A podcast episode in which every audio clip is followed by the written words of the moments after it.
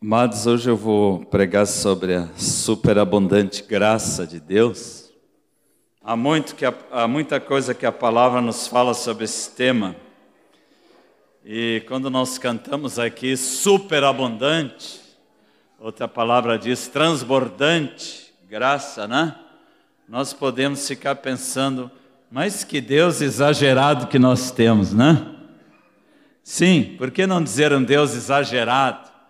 Porque tudo que ele faz é grandioso, maravilhoso, é até extravagante, é tremendo, terrível, tem um texto que diz, não é? E talvez nem todos nós tenhamos a devida percepção de toda essa grandiosidade da própria pessoa do nosso Deus, do seu Filho amado Jesus Cristo, que veio nos trazer tudo isso aqui na terra e do bendito Espírito Santo, que à medida que nós vamos nos rendendo a Ele, vamos dando mais de nós para Ele, Ele mais de si para nós, nós vamos experimentando. Amém, amados? Cada vez coisas maiores da presença de Deus. O problema é que as nossas mentes são muito pequeninas, são muito limitadas e não podemos, talvez, nesta passagem aqui por essa terra, por essa vida, ah, desvendar toda a plenitude da grandiosidade do nosso Deus. Mas Deus quer que nós vamos cada vez indo mais nessa direção para descobrir tudo que Ele tem para nós. Pensamos assim, por exemplo, só na natureza, assim brevemente, as coisas tremendas que Ele fez na criação. A gente vê ali no relato de Gênesis, né?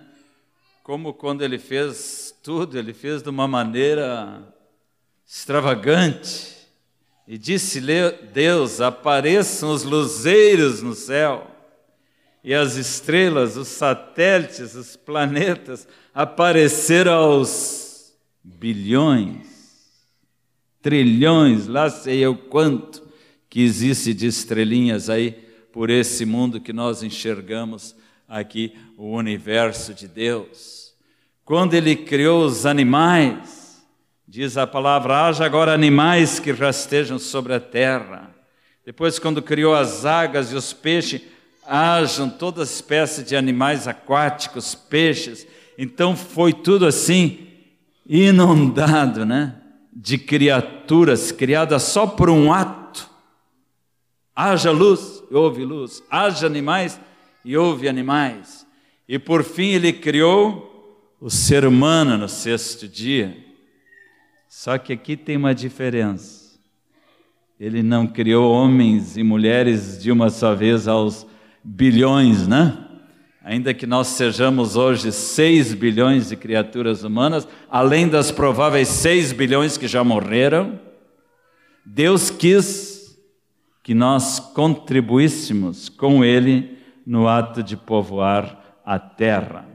E isso aí vem realçar uma outra coisa muito linda, que ele nos quis, quis fazer também criadores juntamente com eles. Através do casamento, da união conjugal, criadores de filhos, de muitos filhos, colaborando assim com Deus para o aumento da sua família na terra através ah, da multiplicação. Aliás, esse é o mandamento que os homens mais têm obedecido sem problemas, né? O da multiplicação. Sede fecundos e multiplicai-vos. Mas é maravilhoso ver que o nosso Deus participa conosco, né? O Salmo 139, um dos salmos que os irmãos mais amam, uh, no versículo 14,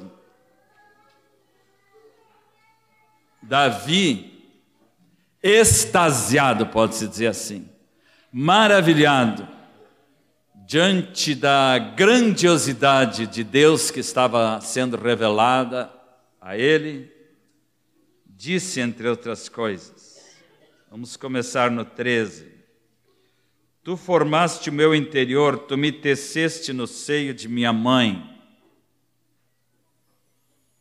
Essa semana lá em casa, nós tivemos uma experiência muito linda, né? Heloísa e eu, com a nossa amada Nora, meu amado filho, de ver a ecografia filmada de nosso quarto netinho que está chegando.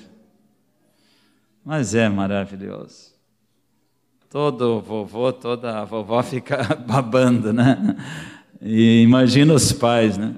Diante daquela cena assim de amor de Deus, fazendo aquele pequenino ser se mexendo dentro do ventre da mãe. Impressionante como se ouve o coração da criança batendo forte, 140 pulsações por minuto. Uma das coisas que mais me salientou foi isso, coraçãozinho assim aparecendo, batendo forte num corpinho ainda não bem formado.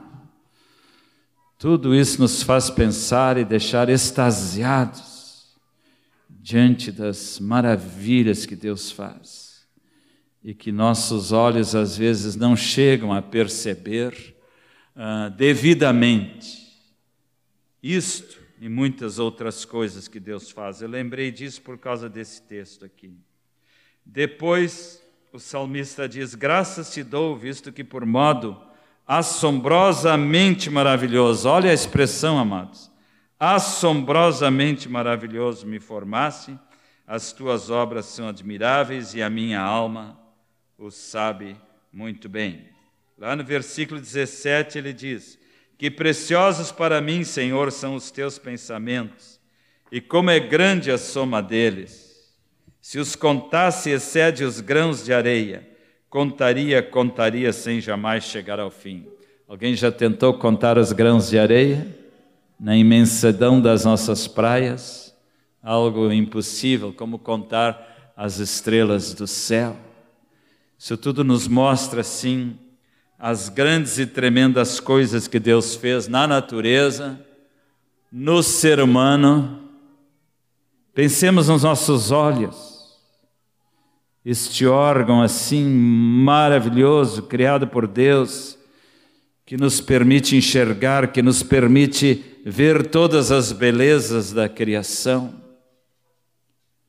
ver assim a infinidade de cores, por exemplo que Deus colocou no mundo.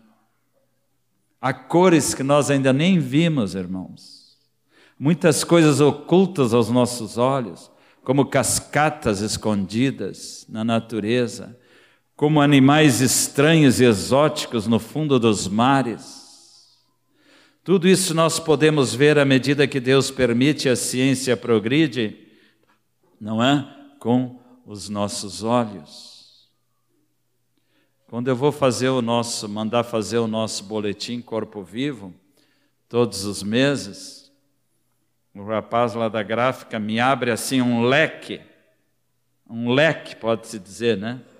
De mais de mil opções de cores.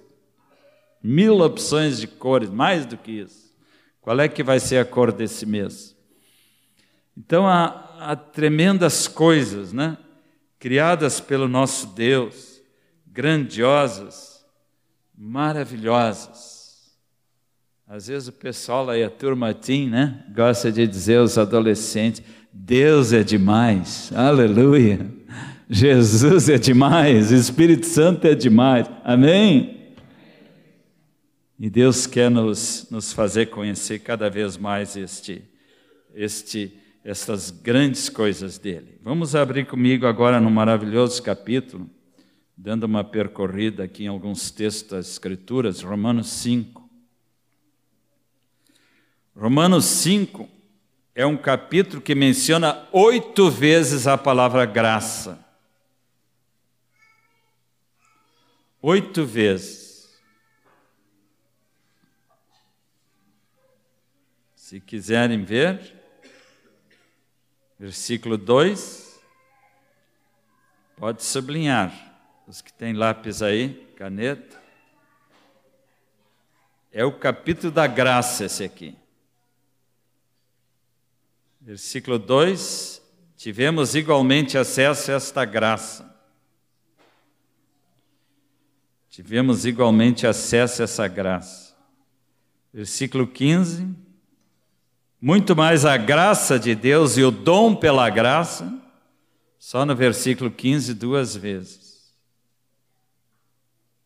Versículo 4, no final, mas a graça transcorre de muitas ofensas para a justificação. Apesar das nossas ofensas, Deus nos justifica. Versículo 5: os que recebem a abundância da graça graça superabundante que cantamos. Versículo 6: Veio a graça sobre todos os homens, para a justificação que dá vida. Versículo 7, muito amado, podem repetir comigo? Onde abundou o pecado, superabundou a graça. De novo, final do versículo 20. Onde abundou o pecado, superabundou a graça. Estamos vendo isso acontecendo em muitas vidas. Amanhã, irmão, amanhã, irmãos amados, vamos ter uma experiência muito linda com alguns irmãos daqui que irão comigo e de charqueadas. Como os irmãos sabem, nós estamos evangelizando já há mais de um ano, presos numa penitenciária encharqueadas presos que estão na condicional, como eles dizem, já estão de bom comportamento, esses, e por isso podem trabalhar numa marcenaria anexa ao presídio. E ali um amado irmão que é o diretor da marcenaria, o irmão é o diretor, está dando emprego para muitos presos. Alguns ficam, saem, então estão sempre renovando ali. E ali nós estamos semeando a palavra. E temos visto assim, amados, coisas maravilhosas acontecendo. Corações e rostos endurecidos, embrutecidos pelo pecado. Estamos ali pregando para muitos ex-assassinos, estupradores, traficantes, ladrões. Realmente o pecado abundou nessas vidas. Não que eles sejam mais pecadores que nós que a palavra diz que todos pecaram, todos estão mais nivelados, mas alguns pecam de maneira mais grosseira. Mas o lindo de ver nesse um ano e meio já que estamos lá é que a graça está derretendo os corações. Se vê lágrimas escorrendo suas faces. Os primeiros tempos que íamos lá estavam assim nos ouvindo sérios, de braços cruzados. Hoje já bate em palma, já levanta os braços, já se dão as mãos. Coisa mais difícil para eles dar as mãos assim, unidos no amor de Cristo, muito difícil. Nem imagino. Só o Espírito Santo para quebrar isso aí. Pela abundante graça de Jesus. Peço orações de vocês por esse ministério. Que está acontecendo todas as segundas-feiras, das dez e meia ao meio-dia. E amanhã, como eu estava dizendo, vamos batizar dez. Glória a Deus. Onde abundou o pecado, superabundou a graça, louvado seja Deus. E o último que fala aqui de graça é o versículo 8, onde diz: Assim também reinasse a graça pela justiça. Agora, amados, eu queria começar no versículo 8 aqui nesse capítulo tão rico. Para chegarmos a isso, tudo começa com mas. Leia ali comigo o versículo 8. Pode ler juntos? Versículo 8, até nós decoramos esse na catequese, muitos já sabem decor. Mas Deus prova o seu próprio amor para conosco, pelo fato de ter Cristo morrido por nós, sendo nós ainda pecadores. De novo. Mas Deus prova o seu próprio amor para conosco, pelo fato de ter Cristo morrido por nós, sendo nós ainda pecadores. Pouquinho antes, no versículo 6, diz que nós ainda éramos fracos e Jesus morreu a seu tempo pelos ímpios. Dificilmente alguém morreria por um justo. Pois poderá ser que pelo, pelo bom alguém se anime a morrer. Mas Deus, Jesus em Cristo, morreu por todos, pelos ímpios, pelos que se acham justos, porque ninguém é justo. Nós só somos justos como somos justificados por Cristo. Por isso o capítulo começa dizendo: Justificados, pois, mediante a fé, temos paz com Deus. Justificados para ser justos para viver agora em integridade, em retidão, que esse é o significado da palavra justiça, justificação. Conservando aqui no capítulo Romanos, não saem daqui, vamos comigo até o Efésios 2, que também diz coisas muito lindas sobre a graça. Ali que temos aquele famoso texto, pela graça sois salvos mediante a fé. Efésios 2. Não, só no final. Efésios 2. Ali começa dizendo: Ele vos deu vida. Mas depois começa a falar da nossa situação antes de ter essa vida. Como é que nós estávamos? Mortos em nossos delitos e pecados nos quais andamos outrora, segundo o curso desse mundo, segundo o príncipe da potestade do ar, do espírito que agora atua nos filhos da desobediência. Nem gostamos de pensar nisso, né? Mas na verdade, cada um de nós aqui, antes de Cristo, era escravo de Satanás. Nossa vida tem o, o AC e o DC, né? O antes de Cristo e o depois de Cristo. Quando Cristo entrou, a coisa mudou. Versículo 3 diz que nós andamos segundo as inclinações da carne, fazendo a vontade da carne e dos pensamentos, e éramos por natureza filhos da ira, como também os demais. E agora o mas. Lembrem lá, Romanos 5,8 tinha um mas. Agora Efésios 2,4, outro mas. Vamos ler comigo? Mas Deus sendo rico em misericórdia por causa do grande amor com que nos amou, e estando nós mortos em nossos delitos, nos deu vida juntamente com Cristo, pela graça sois salvos. Existe um outro mas aqui, no versículo 13. Ele volta a falar da nossa situação. Versículo 12 diz: Nós estávamos sem Cristo, separados da comunidade de Israel, estranhas alianças da promessa, e não tendo esperança e sem Deus no mundo. Era essa a tua e a minha situação, amado irmão, antes de Cristo. Mas, ah, como eu gosto desses mas. Eu estou salientando para vocês os mas da Bíblia, para depois falar dos mais. Tem o mas, começa com mas, mas depois vai para mais. Agora leem comigo o 13. Mas agora, de novo, mas agora em Cristo Jesus, vós que antes estáveis longe, fostes aproximados pelo sangue de Cristo. E assim vai.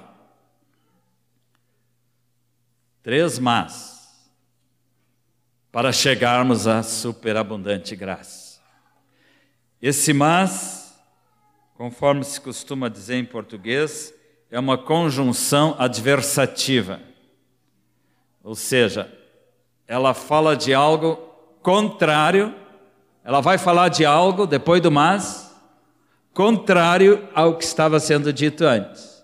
Estávamos mortos em nossos delitos e pecados, mas Deus, quer dizer, há uma intervenção divina. Quando tem um mas na Bíblia, o irmão já pode saber. Agora vem coisa forte. Agora vem coisa importante depois desse mas aí. Vem coisa muito rica vem coisa importantíssima para nós depois que Deus intervém, depois que Ele atua, nos libertando da situação que nós estávamos antes. Então, é importante a gente ver tudo isso que a palavra de Deus nos diz. Os irmãos, lembre-se de Pedro, não é?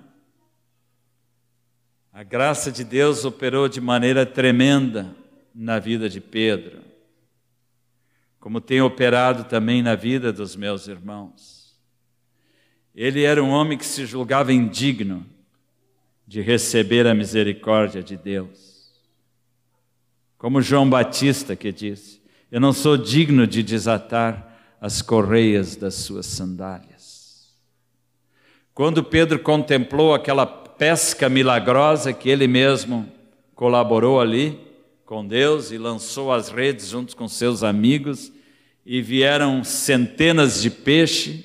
Quando ele percebeu quem tinha dado aquela ordem, quem era aquele homem, ele estava vendo que aquele homem, Jesus, não era simplesmente humano, ele era também divino. Ele era o Verbo que se fez carne.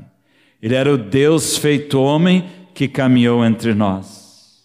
E ele mesmo dizia: Eu e o Pai somos um. Quando Pedro teve essa revelação, lembre-se qual foi a reação dele? Retira-te de mim, retira-te de mim, Jesus, porque sou homem pecador. Ele se julgou indigno de estar recebendo aquela bênção tão grande, uma bênção material simplesmente, rede cheia de peixes. Mas ele estava percebendo algo muito grande além daquela pescaria. Ele estava percebendo alguém que estava sendo revelado para ele como o Senhor e o Salvador do universo, não apenas da sua vida, mas de todos que se tornariam seus seguidores. E foi isso que Jesus fez de Pedro, não foi, irmãos? De pecador, tornou um pescador. Bota só um S no meio, né? De pecador a pescador de homens. E a vida daquele homem foi tremendamente transformada após essas experiências com Jesus. E o que dizer de Paulo? Homem que talvez foi até mais usado por Deus do que Pedro Homem que dizia: Eu sou o principal dos pecadores, se achava totalmente indigno. Por que, que ele diz isso? A gente fica se indagando. Ele mesmo responde: Porque eu perseguia a igreja de Deus. Como judeu fanático, fariseu que era, hipócrita certamente, não sabemos bem o seu coração como era antes mas legalista, duro, vendo uma ameaça naquele grupinho que estava crescendo cada vez mais dos seguidores de Cristo, dava ordens aos seus soldados, porque ele era da polícia religiosa da época, fazendo uma verdadeira guerra santa contra os cristãos. E botou muitos para as prisões. Ordenou muitos que filhos de Deus fossem mortos ao fio da espada. Esse homem, depois que teve aquele encontro tremendo com Jesus na estrada de Damasco, ele caiu em si, ficou tão convicto de seus pecados, não é? Que quase desmaiou. Caiu ali, cavalo, certamente, onde ele estava andando. Mas Deus, na sua misericórdia, Jesus apareceu para ele e disse-lhe: Saulo, Saulo, por que me persegues? Aí veio a revelação do Espírito Santo, que perseguindo a igreja, ele estava perseguindo a Jesus. Quem és tu, Senhor? Eu sou Jesus a quem tu persegues. E a partir daquele momento, aquela vida foi transformada para sempre. Certamente Poucos homens na história da igreja conseguiram levar tantas vidas a Cristo como o apóstolo Paulo. Ele praticamente evangelizou a Europa toda, partindo ali da Ásia Menor, ali de Jerusalém, onde em Israel começou seu ministério, indo para a Síria, indo para a Grécia, Macedônia. Macedônia era a porta de entrada para a Europa e ali foi indo. Provavelmente ele esteve até em Portugal. A Bíblia não menciona, mas fala na Espanha, que é anexa a Portugal. Então foi um homem assim tremendamente usado por Deus, cheio do Espírito Santo, esse mesmo homem que está nos escrevendo, essa palavra tão rica aqui de Romanos 5, de Efésios 2. Eu gosto muito desses mas de Paulo, porque estão realçando um contraste muito tremendo de como éramos nós antes e agora como somos depois, o que ele mesmo experimentou e que nós todos podemos experimentar, todos que nós já todos que já fomos aproximados, como diz aqui, pelo sangue de Cristo, pelo precioso sangue de Cristo. Irmãos, gostaria de perguntar uma coisa para vocês, assim, eu sei que os irmãos são gratos, mas quantos aqui já agradeceram a Deus por ter nascido? Nascido. Jó foi um homem que amaldiçoou seu nascimento. Já leram a história de Jó? Maldito o dia em que eu nasci. Maldito o dia em que a madre da minha mãe se abriu e me concebeu. Ele estava tão desesperado da vida que ele amaldiçoava seu próprio nascimento. Hoje em dia a gente encontra pessoas assim, vivendo uma vida de absurdos, sem saber por que existem, amaldiçoam o seu próprio nascimento, os pais que os geraram, não entendem que tudo isso faz parte de um maravilhoso propósito de Deus que ainda está oculto para essas vidas, porque ainda não entenderam que Deus quer ter muitos filhos seus aqui nessa terra para, para, para proclamar o seu reino. Talvez alguns de nós antes de Cristo também, quem sabe até amaldiçoava o seu nascimento. Mas que bom que houve um segundo nascimento, né, Valmir? Quando eu nasci a segunda vez, é que eu pude entender o meu primeiro nascimento. Não é verdade? Ah, Jesus! Agora que eu nasci de novo, eu entendo por que, que aquele bebezinho foi formado no ventre da minha mãe. Então fica mais fácil para nós, né? Agradecer a Deus agora pelos dois nascimentos. Deus ensina na Sua palavra que nós pertencemos duas vezes a Ele. Uma vez pelo nascimento natural, através da ação de nosso pai e mãe, onde nascemos numa família a segunda vez pelo nascimento sobrenatural ou novo nascimento. Para entender de modo simples este, essa verdade, eu, eu gosto de contar uma história muito singela de um pai que uma vez presenteou seu filhinho, que estava fazendo oito anos, era um pai pobre, não tinha recursos nem para comprar um presente numa loja. E como ele tinha habilidades de marcenaria, ele próprio modelou um barquinho que ficou no fim muito bonitinho. Botou duas velas brancas, pintou de vermelho o mastro e também a parte de baixo do barco. E quando chegou aniversário de seu filho, o entregou para o seu filhinho. Antes ele escreveu embaixo do, do barco o nome do filho. Paulinho, sobrenome tal. E o deu aquele presente para o seu filho. O menino ficou super feliz, porque gostava muito de barquinhos. Já tinha um barbante, e na mesma hora ele foi brincar com um barquinho num rio que corria uns metros além da sua casa.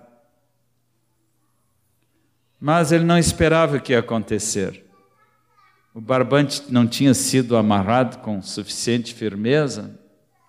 O menino já estava até assim a metade de seu corpo dentro da água e o barquinho estava mais adiante, sendo levado assim pelo leito do rio. De repente, a cordinha se desembaraçou ali e o barquinho se foi embora, rio abaixo. O garoto ficou desesperado, gritando ali, na beira do rio.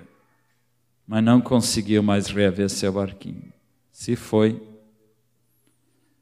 Aí quando o pai chegou em casa, viu que seu menino ainda estava chorando. O pai, tentando consolá-lo, disse: Não te preocupa, meu filho, pai vai te fazer outro.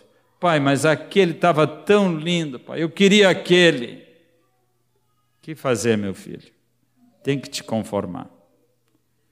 No outro dia, o pai foi para a cidade, tinha arrumado alguns trocados e dessa vez decidiu que não ia fazer um outro barquinho, mas queria comprar um barquinho novo.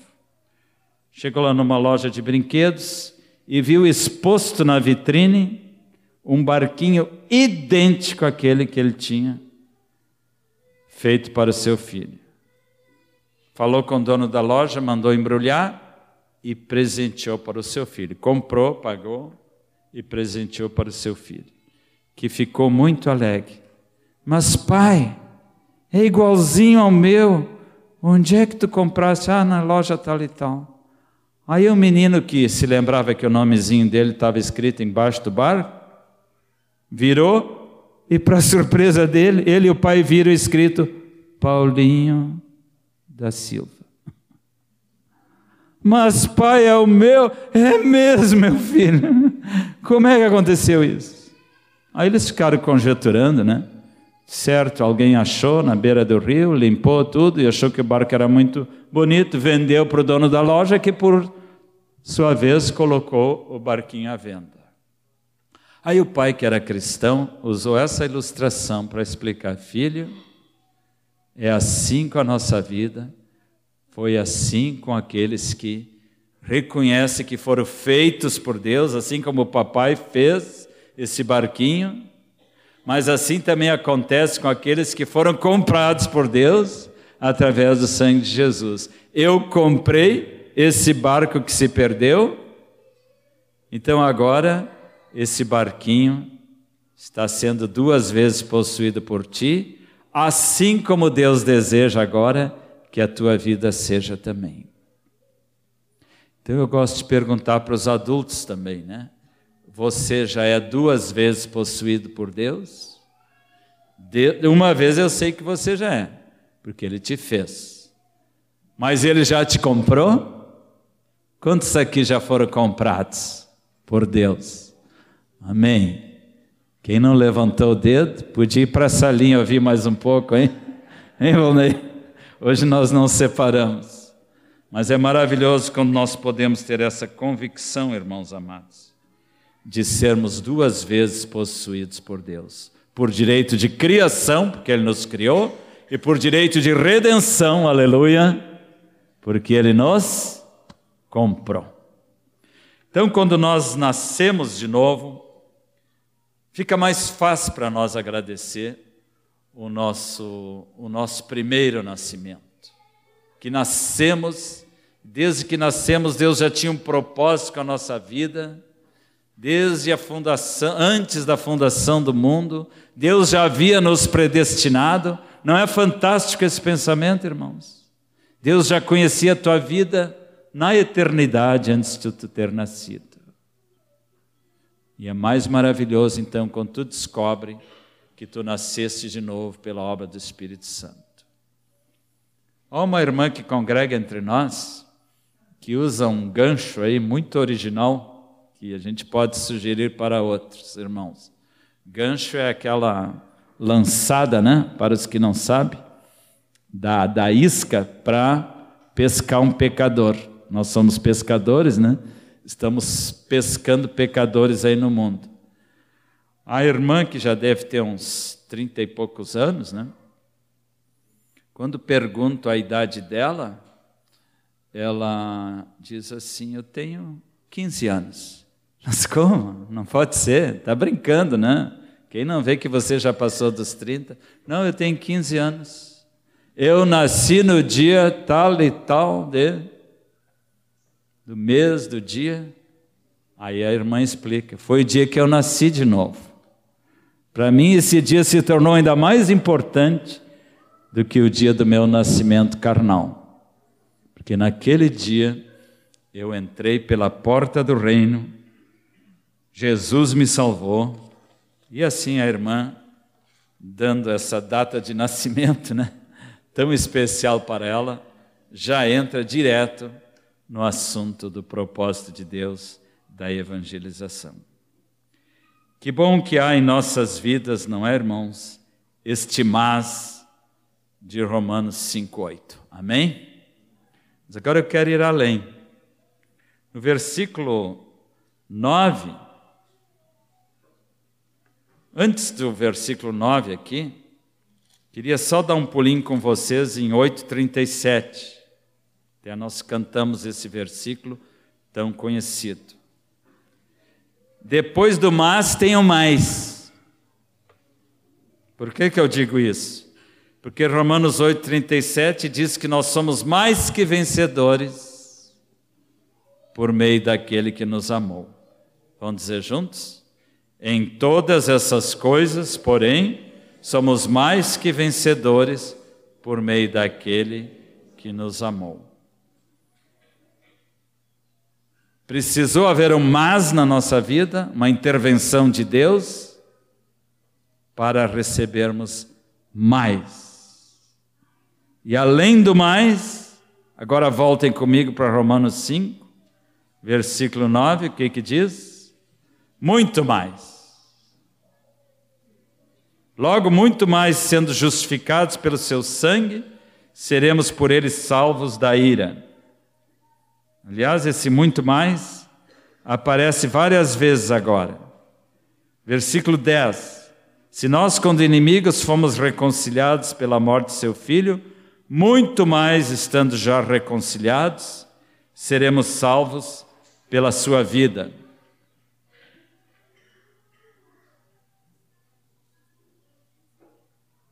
Versículo 17: Se pela ofensa de um e por meio de um só, reinou a morte, muito mais os que recebem a graça de Deus.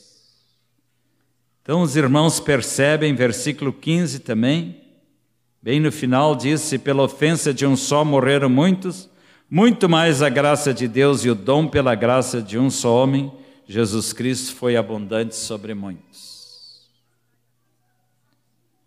Quatro vezes neste capítulo a expressão muito mais. Uma vez a expressão mas, versículo 8. Oito vezes fala da graça superabundante. Não é tremendo esse capítulo? Amém? Leia ele na sua casa, quem sabe hoje ainda, procurando aprofundar mais isso que estou trazendo para os irmãos aqui. Então, irmãos, um outro versículo de Romanos 8, 32 diz que aquele que não poupou seu próprio filho, antes a si mesmo o entregou, não nos dará graciosamente com ele todas as coisas. Que eu quero dizer, irmãos amados, é que Deus tem muito mais para cada um de nós. O culto hoje já começou com essa tônica com as palavras da Carla, da Heloísa, nos falando que Deus quer receber muito mais de nós. Ele quer dar sim. Estou enfatizando agora que Ele quer dar muito, muito mais para nós, através da Sua graça transbordante. Porque Ele também quer receber cada vez muito mais de nossas vidas.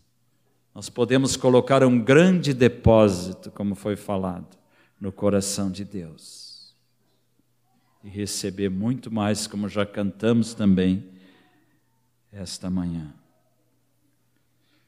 Então, o que eu quero dizer para os irmãos, não vamos pensar pequenininho, tá? Não vamos pensar pequenininho. Vamos pensar grande, irmãos. Nós temos um Deus maravilhoso, tremendo, grandioso, poderoso. Amém? que quer nos dar muito mais além do que tudo quanto pedimos ou pensamos, infinitamente mais. Que é a outra parte agora que ainda vou falar. Além do muito mais, Ele ainda quer nos dar infinitamente mais.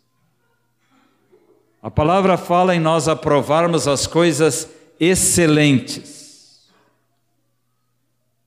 Mas tem muito irmão aí vivendo no regular, entendeu? Se não no medíocre. Estão sempre lá embaixo. Não aprenderam ainda a viver em comunhão com Jesus, a manifestar essa graça aos pecadores, a procurar viver uma vida cada vez mais santificada com a ação do Espírito Santo de Deus. Aqui no versículo 17, quando fala da, da, abundância da graça e do dom da justiça, diz aqui que aqueles que vivem assim em Cristo reinarão em vida. Olha que expressão bonita. Reinarão em vida. No versículo 10 diz que seremos salvos pela sua vida. Se é para nós reinar em vida, como já foi enfatizado hoje aqui, por palavras proféticas que as irmãs trouxeram, que nós somos reis, sacerdotes, que Deus nos colocou como príncipes e princesas no seu reino. Nós temos que, agora, não é, irmãos, viver de acordo com esse nobre e sublime chamado que Deus tem para nós. Temos que aprender a reinar em vida. Então, irmãos, fujam da mediocridade. Mediocridade é viver do mais ou menos para baixo. Tem irmãos que nunca superam suas dificuldades. Tem irmãos que estão sempre assim lá embaixo, mesmo orando, dizendo: Ó oh, Deus, tem misericórdia de mim, tem misericórdia de mim, tem misericórdia de mim, tem misericórdia de mim.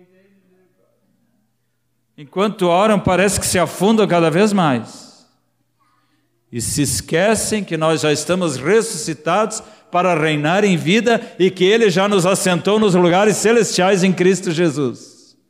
Então a nossa atitude não é ficar lá embaixo clamando, nossa atitude é ficar assim, numa atitude de autoridade. Ele vos deu poder para derrubar todas as potestades do inimigo, para fazer a graça operar nos corações endurecidos para expulsar demônios das pessoas cativas, para levar, levar paz aos corações angustiados, para trazer alívio aos corações pesados e atribulados. Tu e eu, irmãos amados, estamos sendo chamados por Deus para estarmos cada dia alistados, né? Nesse exército de Deus, como soldados do Rei, que vão marchando, reinando em vida sendo vitoriosos, nos apoderando desta vida de abundância para nós. Então, saiamos da mediocridade, saiamos do regular. Até mesmo o bom é inimigo do ótimo, e o ótimo é inimigo do excelente. Tá? O problema é que alguns acham que quando chegam ali no mais ou menos já está bom. É, já ganhei uma vida para Cristo, já estou discipulando dois, está bem assim. Ô Valnei, não manda mais eu fazer mais coisas. Está bem assim. Há irmãos que podem ficar acomodados, cuidando de uma vida, de duas. Há os que não cuidam de nenhuma vida, que nunca testemunham de Cristo. Esses aí estão muito mal, porque nós vemos que na palavra de Deus, Ele vai arrebatar os vencedores as virgens prudentes que estarão cheias de fé, esperando o retorno do noivo, como nos explicava Moacir no retiro de Páscoa. Irmãos, importante então, é a nossa resposta a Deus, para que possamos viver o excelente que Ele tem por, para nós. Mas para isso, Deus tem que receber o tudo de nós um dos cânticos mais inspirados que temos cantado ultimamente é aquele que diz: Meu coração é teu. Meu coração é teu. Que Deus possa receber cada vez mais nosso coração, nossas vidas e entrega total para Ele, para experimentar além do mais, além do mais de Romanos 8,37, além do muito mais de Romanos 5,9, experimentar o infinitamente mais de Efésios capítulo 3, versículo 20, um, que é um versículo que temos cantado. Aquele que é poderoso para fazer infinitamente mais do que tudo quanto pedimos ou pensamos, conforme o seu poder que opera em nós, a Ele seja glória na igreja. O segredo para tudo isso, irmãos, para recebermos infinitamente mais, é vivermos uma vida substituída. Como substituída? Sai o eu do meu coração, reina Cristo. Simples, como diz Paulo. Logo já não sou eu quem vive, Gálatas 2:20. Mas Cristo vive em mim. E esse viver que agora tenho na carne, vivo pela fé no Filho de Deus que me amou e a si mesmo se entregou por mim. Ele mesmo dizia em Coríntios 2:8, 2:14, que através de nós se espalha a fragrância do seu conhecimento. Graças a Deus, diz Paulo, por causa da que nós somos agora o bom perfume de Cristo. Que lindo que acontece, irmãos queridos, quando nossa vida vai criando uma intimidade com Deus cada vez maior, à medida que amadurecemos, e esse perfume de Cristo vai sendo cheirado, vai sendo sentido, não é? Pelas vidas que nos cercam. Às vezes, quando eu desço as escadas do meu edifício, eu moro no terceiro andar, tem que subir e descer 45 degraus todos os dias. Um bom exercício, né? É um bom exercício para manter a forma.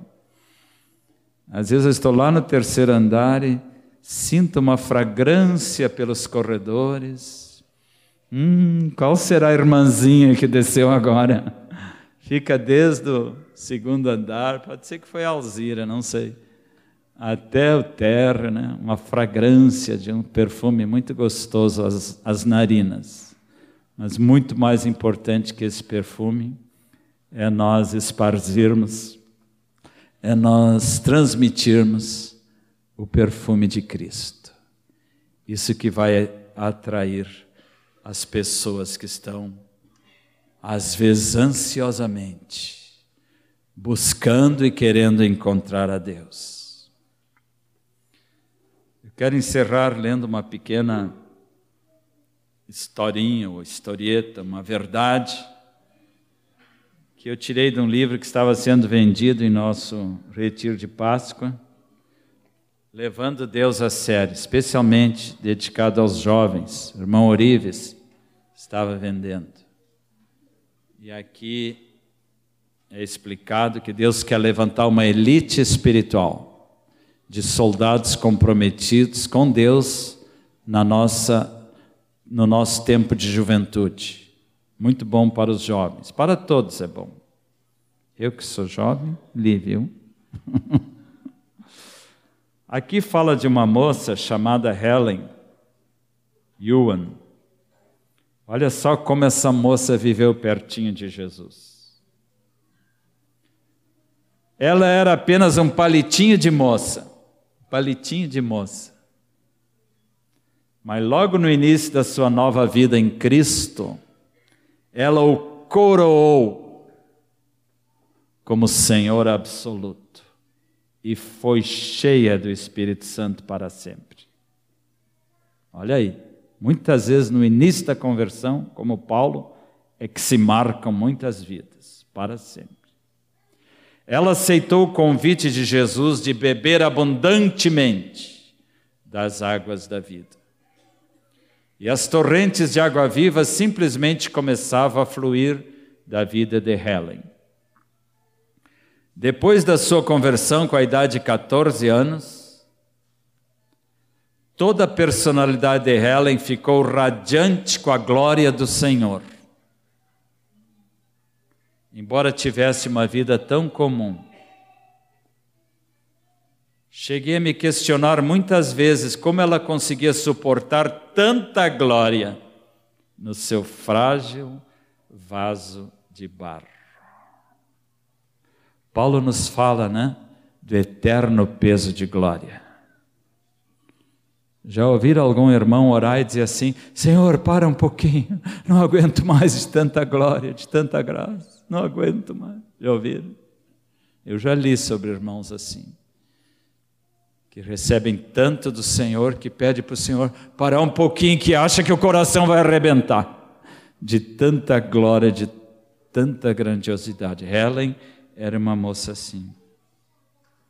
Muitos testificavam que apenas seu sorriso, ou seu feliz bom dia, Deus te abençoe, trazia uma influência divina que permanecia neles durante o resto do dia. Já pensou que lindo? A irmãzinha te dá bom dia e vem tanta luz naquele bom dia que tu fica com aquele bom dia o resto do dia, te lembrando de Jesus. Na sua vida de oração, Helen era um exemplo tão grande a todos nós. Ela se levantava por volta das cinco horas da manhã para ter comunhão com o Senhor. Ela não acendia o fogo no quarto gelado, nem procurava se fazer confortável, por sentir que ficaria mais desperta no frio. Não é? Lembrei do Baker, né, que a Heloísa falou hoje de manhã. Não, não vou sentar naquela poltrona gostosa, porque ali é que morrem os missionários. Deus quer pessoas disciplinadas. Isso nos falta mais, irmãos. E além disso, dizia ela, as pessoas por quem eu oro não tinham esse conforto que ela tinha.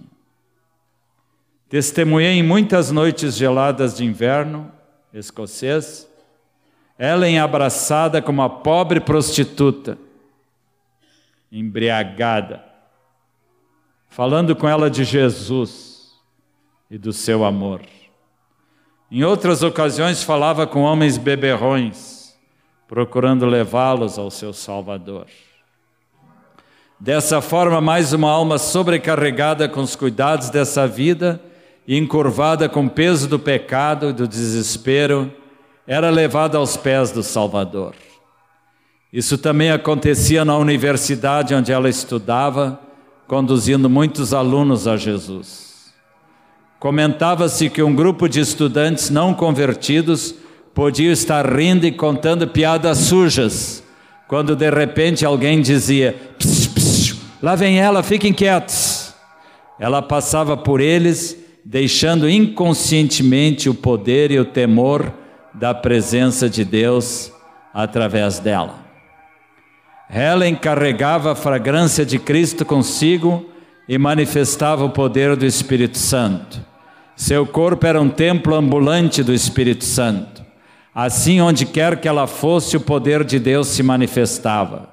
Quando entrava em qualquer reunião, qualquer culto, imediatamente a atmosfera ficava carregada com poder sobrenatural. Mesmo que ela se sentasse no último banco, todos sabiam que ela havia chegado por causa do tremendo senso da presença de Deus que se manifestava em nosso meio. Já pensou, amados, que coisa linda? Amava a palavra de Deus e por, por isso tornou-se uma filha de Deus profundamente instruída. Seus pés estavam firmemente posicionados na rocha sólida das Escrituras ainda assim havia lugar para o humor puro e entusiasmo pela vida. Preparava-se para o serviço missionário no outro país, quando Deus, na sua sabedoria e amor, chamou-a para o seu lar, com a idade de 22 anos. De repente adoeceu e, com a mesma rapidez, foi chamada para o Senhor. Toda a Escócia chorou. Impostos missionários longínquos se lamentava. Ah, quem o sustentaria agora tão fielmente diante do trono da graça? Quem entraria na brecha para tomar o seu lugar? Mesmo muitos anos depois, só mencionar o nome dela tinha um encanto, uma força irresistível que nos levava aos joelhos para clamar: Ó oh Deus, levanta outros como Ellen Ewan.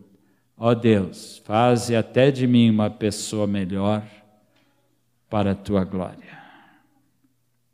Sabe, irmãos, quando eu leio um relato assim, me vem um versículo que diz lá em Hebreus 11, 38, homens dos quais este mundo não era digno.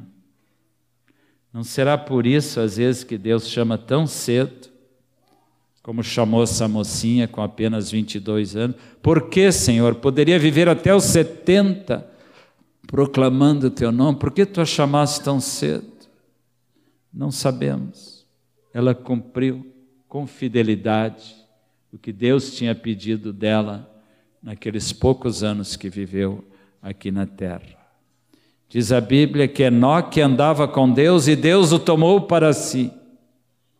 E foi um dos homens que morreu mais cedo na Escritura.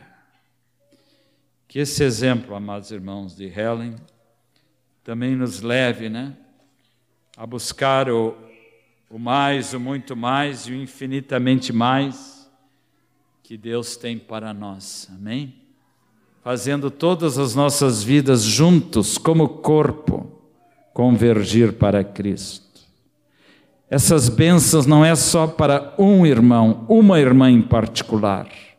O que eu vejo hoje é que Deus quer derramar sobre todos a sua graça superabundante. E quanto mais Ele derrama sobre nós, mais Ele quer que nós demos para Ele. Mais Ele quer que nós o agradeçamos, porque, como foi falado essa manhã, Deus tem necessidade de nós. Deus nos criou para nós deleitarmos o seu coração, nós agradarmos o seu coração. E se todos nós persistirmos nisto, mantendo a nossa carne crucificada com Cristo, rechaçando todos os ataques do diabo, levando a sério a vida de comunhão com Deus e oração, infalivelmente nossas vidas darão muito fruto. O fruto do Espírito, amor, alegria, paz, bondade, benignidade, fidelidade, mansidão, domínio próprio não sei se eu citei os nove. E o fruto de vidas, João 15. Vidas que tu e eu teremos a alegria de levar para Cristo. Amém? Coloca agora, Miriamzinha, os irmãos que querem copiar os textos. Aí está um resumo do que eu falei. Dentro da superabundante graça de Deus. Mas, mais, muito mais, infinitamente mais. Pode deixar um pouquinho, alguns irmãos estão copiando. Eu sei que os irmãos querem mais de Jesus. Levanta a mão quem quer mais de Jesus. E quem quer dar mais para Jesus? Levanta outra mão quem quer muito mais. E agora se levante da cadeira quem quer infinitamente mais. Amém? Aleluia. Glória a ti, Senhor. Queremos receber mais de ti e dar mais para ti. Às vezes nós buscamos o infinitamente mais de Deus, queremos o infinitamente mais de Deus quando as coisas todas vão bem na nossa vida, ou quando todas as nossas circunstâncias estão boas. E eu me lembrei desse texto uh, de Filipenses 4, 12 e 13. Paulo disse: Tanto sei estar humilhado, como também ser honrado.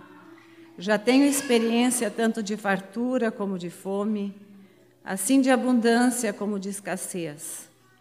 Mas aí que ele disse, depois de todas aquelas experiências, tudo posso naquele que me fortalece. Então, não é sempre quando as nossas circunstâncias são as melhores que eu posso tudo e tenho infinitamente mais de Deus. Mas é quando eu sei estar humilhado, sei também estar honrado, sei, se minhas circunstâncias não são muito boas, mas aí eu tudo posso naquele que me fortalece. Então, esse buscar o mais de Deus, o infinitamente mais de Deus, não é quando nossas circunstâncias são todas boas, mas eu posso tudo naquele que me fortalece em qualquer circunstância. E busco infinitamente mais de Deus. E dou, devo dar também o infinitamente mais de mim para Deus. Amém. Leva no coração o que o Senhor te deu nesta manhã dilata, abre bem as portas do teu coração, te consagra completamente a Ele, porque Ele precisa de ti. Eu sei que nessa manhã nós temos pessoas entre nós que ainda não fizeram uma decisão de entregar a sua vida a Cristo. Considera que nessa manhã Deus marcou um encontro contigo e te chamou pelo teu nome. Quando tu levantou da tua cama hoje pela manhã, quando tu saiu da tua casa e tu vieste para cá, não foi por acaso e nem foi porque tu decidiu, foi porque o Senhor decidiu e ele te chamou. E ele quer romper as cadeias que te prendem, ele quer perdoar o teu pecado, ele quer poder te abraçar como filho, para que tu possa ser duas vezes dele. Primeiro porque ele te criou e segundo porque ele perdoou o teu pecado e te comprou. E a nós que já somos discípulos, amados, somos chamados a uma qualidade, a uma excelência de vida com Deus, onde nós não estamos mais pensando primeiro em nós e na nossa necessidade, mas onde nós somos chamados a viver para Deus. E nós temos essa certeza, como foi falado de várias maneiras, que pela superabundante graça que Ele tem, Ele é a graça. Toda vez que nós fizermos o coração dele feliz, essa felicidade vai se derramar sobre nós de maneira muito, muito, muito maior. E é assim que nós vivemos. Guardem no coração essa palavra e pratiquem. Pratiquemos nós, cada dia. Que o Senhor conceda um domingo abençoado a todos e uma semana cheia da graça de Cristo. E ao sair, vamos nos exortar mutuamente a esta palavra, nos animando no Senhor. Amém.